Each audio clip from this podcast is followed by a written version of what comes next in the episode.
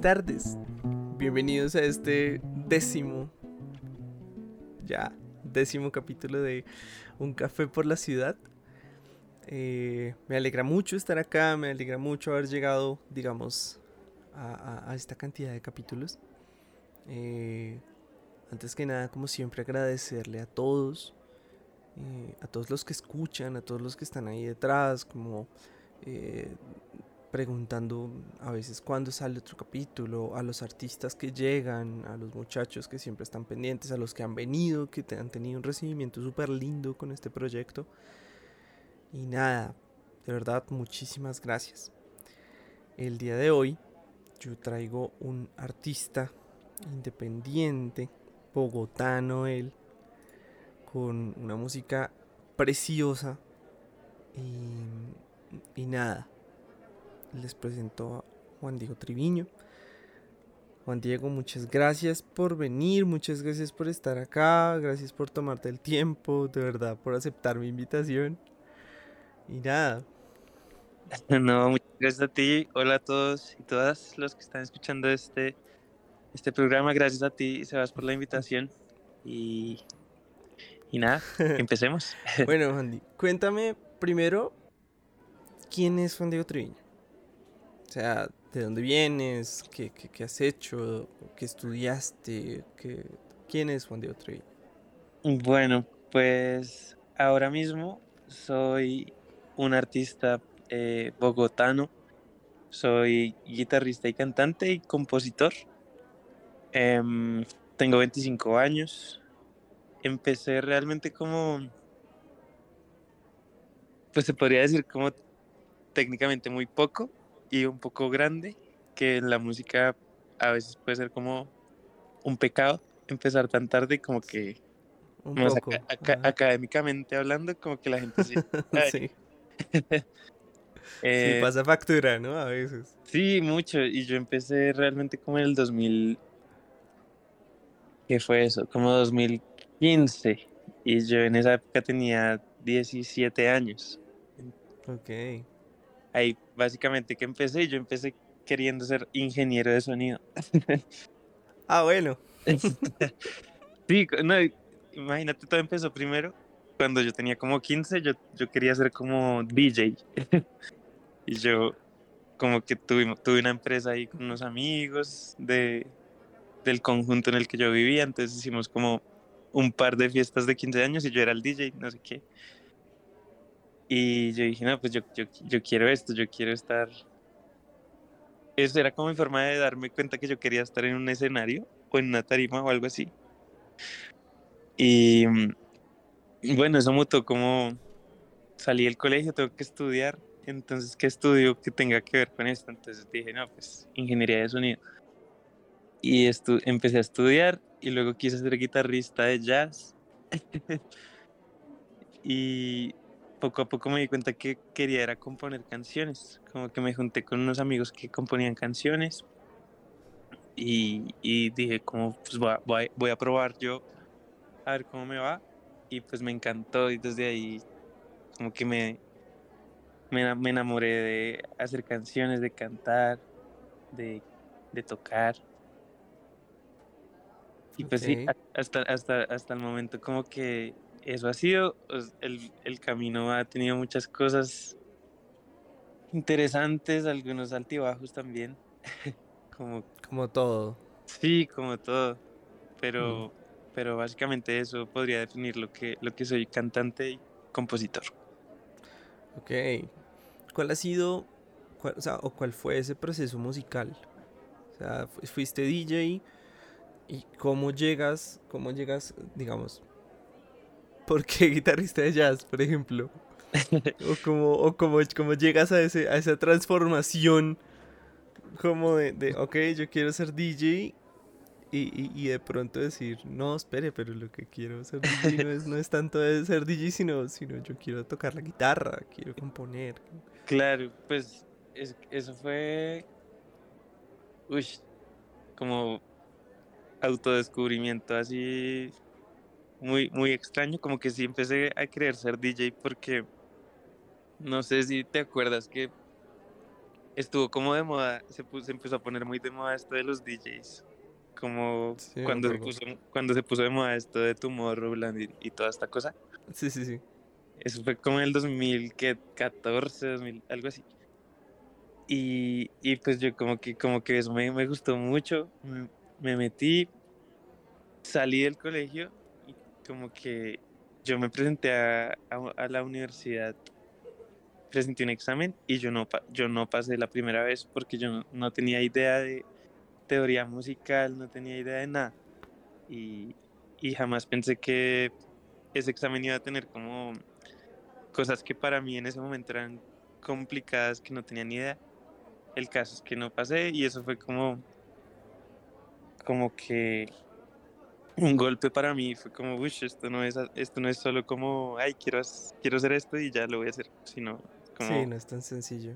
Hay que prepararse, hay que estudiar.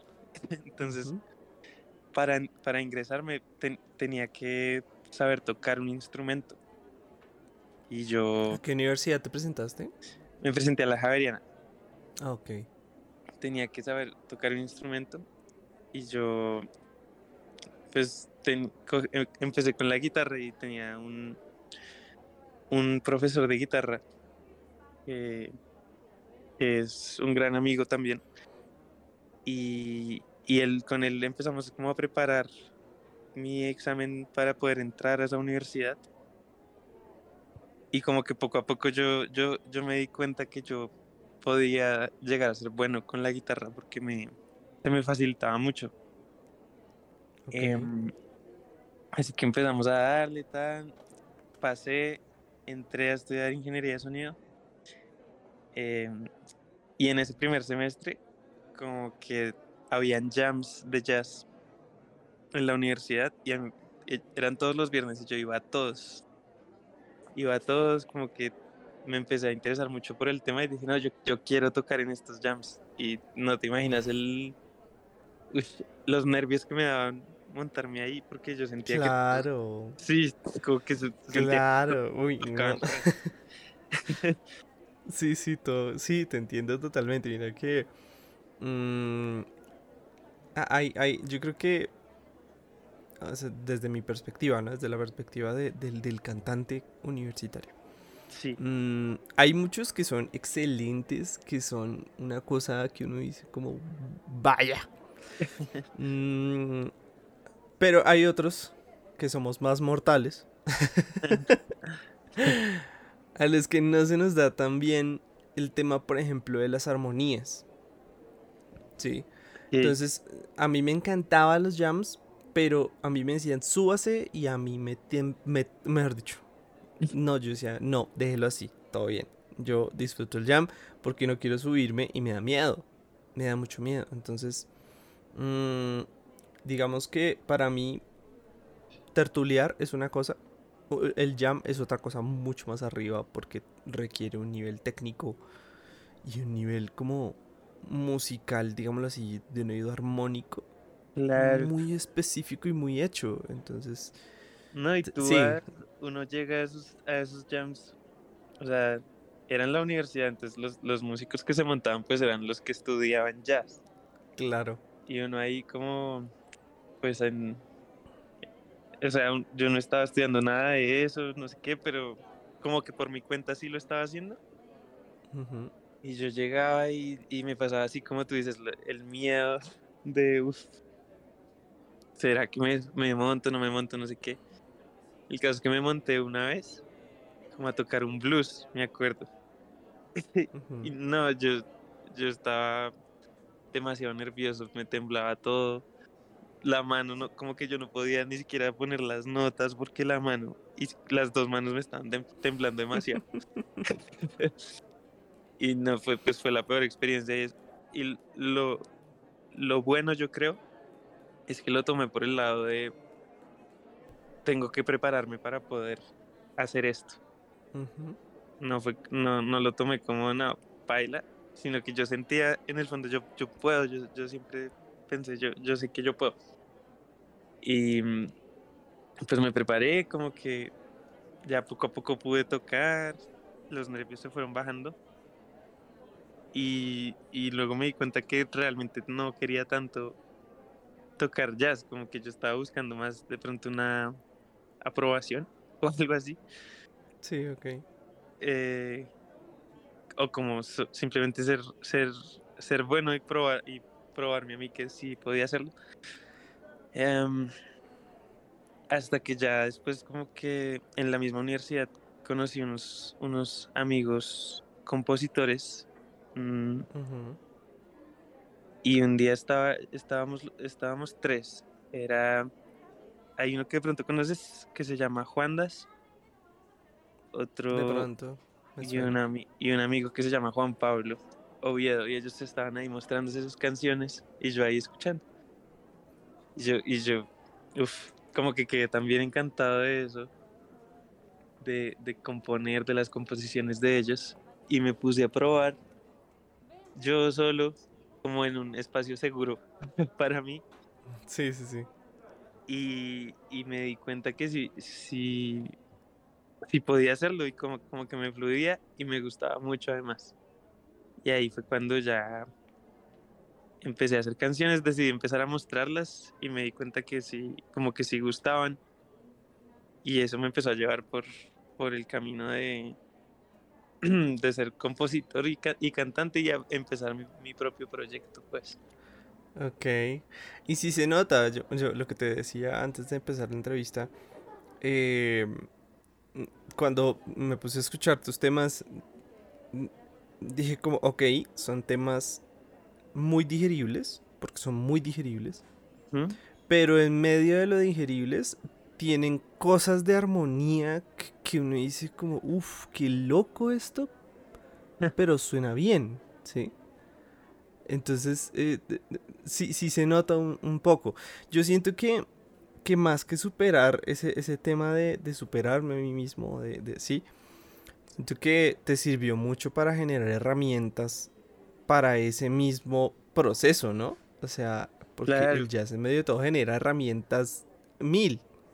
Claro, y lo, y lo que tú dices de la armonía, sobre todo, sobre todo en la armonía, yo creo que, que fue fundamental para mí. Y Sí, sí, sí. de hecho esas primeras canciones que yo te digo llevaban mil acordes, porque yo, yo, yo estaba muy recién salido de estar estudiando guitarra jazz, como, como estándar, sí, para, y para mí la música era así como, como que, como, como muchos acordes, como es, es algunos estándares de jazz. Era, Sí. era lo, que- era lo que yo veía, pero entonces lo que intenté fue aplicar ese tipo de armonías con melodías, como por decirlo, poperas, como digeribles también, como lo dices tú. Sí, sí, Pero- ok. Pero sí, igual, igual ya no está tan así, como que igual también siento que influye mucho el círculo de personas con las que uno se rodea. Totalmente. Y mm, desde el año pasado me empecé a rodear como con, con un parche de, ¿cómo se diría? Como, sí, como también cantantes, compositores, muy hacia el pop también. Así que yo, yo, yo estoy muy, muy hacia el lado del pop en este momento también. Sí, se nota la influencia. Exacto. Sí, se nota la influencia. Mm, ¿Cómo ha sido ese proceso como artista independiente, Juan, Juan Diego? Bueno, pues es el, el proceso empezó ahí, ahí vamos en la historia, como esto ya era como el año 2017 y yo una de esas canciones que te digo que hice decidí publicar como hacer, hacer pública una de estas canciones que no sé si la encontraste por ahí porque yo creo que está ni siquiera sé si creo que está en el canal de YouTube se llama Me Basta Ok, no, no la encontré. y es una public- es una mm, producción que hicimos con dos amigas de la universidad que también estudiaban ingeniería. Nos, nos sacamos un estudio de la universidad y nos pusimos a hacerla, no sé qué. como que nos gustó mucho el resultado y, y la publicamos. Y gracias a eso como que me llamaron a grabar unas sesiones como ya con banda en los estudios grandes de la universidad. Qué Em, chévere. Sí, eso fue muy chévere, como que recuerdo mucho que los que me ayudaron son dos ingenieros muy buenos de acá de Bogotá, que uno se llama em, Nicolás Ramírez, él ahorita es eh, ingeniero de mezcla de Juliana Velázquez, como todo este parche como de Moon, y Juan Pablo Piedradita, que vale la pena mencionarlos, ya que ellos fueron como los que me ayudaron al inicio. Sí, sí, aquí eres libre de decir los nombres propios del que quieras, del bueno, del malo, del no tan bueno. o sea, sí, todo bien, no pasa nada.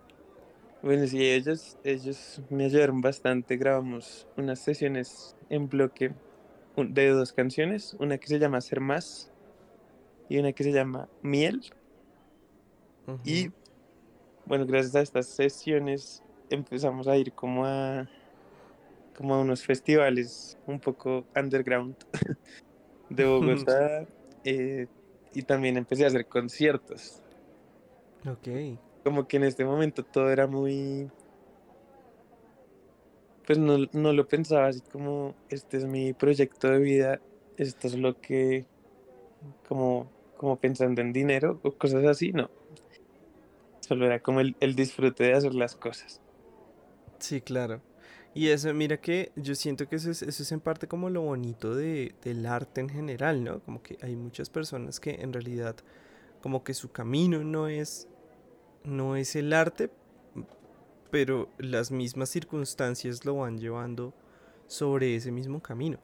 Entonces, eh, ahora que me pongo a pensar, en realidad hiciste todo muy rápido, o sea, como que ah, tenías un, un proyecto, empezaste a grabar y de pronto eh, como que explota la cosa, ¿no? O sea, como que te explotó la cosa y, creo yo que fue como... Es, es- es bonito ver que, que- que- ese trabajo se ve como agradecido por el mismo trabajo. Sí, realmente hubo como un pequeño boom en, e- en ese año, eh, como entre el 2018 y 2019. Ujú. Y en, en uno de esos eventos que te, que te digo, le abrí, abrí un concierto de lanzamiento de una banda bogotana que se llama Rucus. Y mm, ese lanzamiento fue en Árbol Naranja. Ellos tienen como un escenario ahí, como un espacio grande. Sí, sí. Y ahí como que me escuchó el ingeniero del estudio. Y ese mismo día me invitó como a ver el estudio, no sé qué, me comentó, dijo como que le había gustado mucho la música, que por qué no grabamos un disco ahí. Y, y fue, pues yo fue que como, uff, qué chimba. Como, obviamente, sí, obviamente sí quiero. Entonces, en ese año, el 2019, pues decidí que sí, que lo, que lo iba a grabar en, en ese momento, como que todas las decisiones, como que todo lo hacía yo. Entonces, Sí, sol- solo era mi decisión, fue como listo, de una. Em, grabamos, grabamos como en febrero del 2019 este, este álbum. Mientras lo preparamos, como que ese mismo año pasó, tu- tuve tres conciertos como importantes. Eh, me acuerdo que el primero fue en mayo con justamente con Juan Das. Lo hicimos en un auditorio, me acuerdo, el Hotel Metrotel 74. Em, ese tenía como, tenía aforo de 450 personas, si no estoy mal. Y ese fue como el primer sold out que, que yo, en el que, bueno, que yo hice parte. Lo hicimos entre los dos.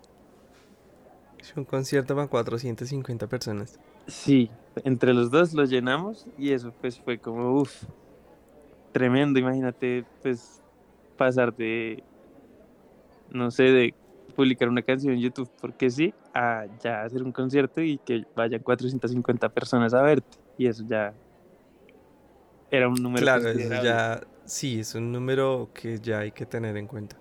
Claro, entonces eso fue como, como, ¿cómo decirlo? Como, como, como que ese día yo dije, sí, sí quiero esto, sí quiero seguir con esto. Me di cuenta también que me, me empezaba a dar cuenta que sí se puede vivir de la música y se puede vivir bien y feliz y contento y no sé qué, haciendo, haciendo las cosas que uno quiere. Como que hasta ahí todo también lo que dices desde el amor y, como que las cosas se fueron dando. Em, después de esto hicimos un festival en Bugaloop, que también es un sitio como para esa misma cantidad de personas. Sí, en Flores. Eh, sí, sí, sí, sí. También lo llenamos y eso, también eso ya fue como unos cinco meses después. Y pues ahí ya decidí como listo, voy a publicar el, el disco. Decidí publicarlo en diciembre de ese mismo año. Y dijimos, hagamos un concierto de lanzamiento para el disco alquilamos el, teatro de la Fundación Gilberto Alzate, de la Fuga. En el centro, sí, sí, sí. Sí, alquilamos el, espacio grande. Estábamos, pero súper optimistas. No, pero eso está bien. eso está re bien. Claro, claro, pues, o sea, sí, era como lo, lo correcto el, para hacer el siguiente paso. Y resulta que en noviembre de, ese año, no sé si te acuerdas, que hubo paros y manifestaciones por Bogotá, pero terrible. Y justo fue, el concierto fue como por esas fechas que estaba todo súper caliente y, el, concierto en el centro, como que, ah, como que fue muy complicado. Hmm. Y esa vez, pues fue un, fueron como ya ciento y pico de personas, pero el espacio era como para 600. Entonces ahí ya fue como, uy, fue pucha. Como que fue, fue bien guerreada la cosa. Publicamos el disco, yo dije, no, listo, ya, no importa. El 2020 va a ser el año porque publicamos el disco, vamos a tocar, vamos a crecer, no sé qué. Y tome su pandemia. Y tome su pandemia, sí, exactamente. tome su pandemia. Sí, me acuerdo que como el 20 de marzo del 2020, algo así, yo iba a abrirle el concierto, a, un concierto a Pilar Cabrera. Uy, genial. Sí, que pues para mí era como, uy, chévere, muy, muy chévere en ese momento poder abrir ese concierto. Y como dos semanas antes empezaron a cancelar todos los conciertos que eso era de verdad por todo lado, se cancela, se cancela, porque pues porque la, la pandemia, no sé qué, todavía no nos habían encerrado, pero si no estoy mal, nos encerraron como el 17 de marzo, que ya fue como cuarentena. Sí, sí, sí, sí, sí. Y se canceló eso, como que me desanimé muchísimo. me, mm, como que paré mucho tiempo ese año paré, em, como que hice canciones, pero yo en cuanto al, proyecto artístico como que ya dejé, dejé de mostrar cosas, dejé de publicar música. Em, duré así como casi que hasta el año pasado, duré así hasta comienzos del año pasado. Mm. En ese tiempo, como a, a comienzos del 2021, estaba muy cansado de de estar acá en Bogotá, estaba como cansado de, como cargado de también de la impotencia que sentí, de no poder como seguir bien con el, con el proyecto. Sí, claro. Y, y decidí, eh, pues, en ese momento como que, que, tenía tantas ganas de irme que salió una oportunidad de irme a vivir a Alaska por un tiempo y me fui. Alaska. sí. Y me Es fui. el lugar, mira, es el lugar más raro que me han dicho mm, de decidirme a vivir. Ah, o sea, es el lugar más raro. O sea, me han dicho. Es más, un amigo hace poquito me dijo, me voy a ir a vivir a Singapur porque el trabajo de mi esposa. Pero generalmente es como, no, me voy un tiempo para Canadá, para España, para Estados Unidos, Alaska. Literal. No, y, lo- y mira que te lo digo en este momento y hasta a mí me suena muy raro. ¿En qué momento? El caso es que me fui para allá, conseguí un lugar para tocar, entonces yo tocaba ahí tres días de la semana, como cuatro horas cada día, como que es muchísimo. Em, empe- empecé ahí, era guitarra y voz. Em, como que practi- eso, eso fue como una escuela para mí, por decir, de, de cantar y tocar. Y ima- imagínate seis meses, tres días a la semana, cuatro horas cada día, era, era muy intenso para, Sí. para la voz, sobre todo. Sí, bastante, bastante. Y no, no sé si, si tú, pues ahí ya de pronto me meto un poco a, a donde no debo. Pero no sé si, por ejemplo, tú has tenido una formación vocal mm, como, digámoslo así, seria. Sí, entonces, que, Ok. que, que, eh, que, que- Pues- que uno diga como, uff, tres, cuatro horas a la semana durante tres días, si no tienes, digamos, el manejo adecuado de la voz, es, es, es duro. Sí, Es muy duro. muchísimo.